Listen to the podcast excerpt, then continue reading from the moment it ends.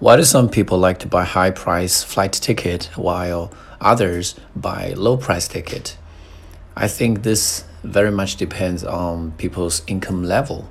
For those people who have higher solvency, they will probably select first class cabin or business cabin when they uh, take a flight because these uh, these cabins usually provide them with spacious room and a wide range of amenities and very good privacy. Um, privacy is extremely important for the celebrities because otherwise they would get disturbed by their fans all the way and that can cause a lot of inconvenience. But on the other hand, most of the general public are actually very price sensitive, so they always make the most economical choice.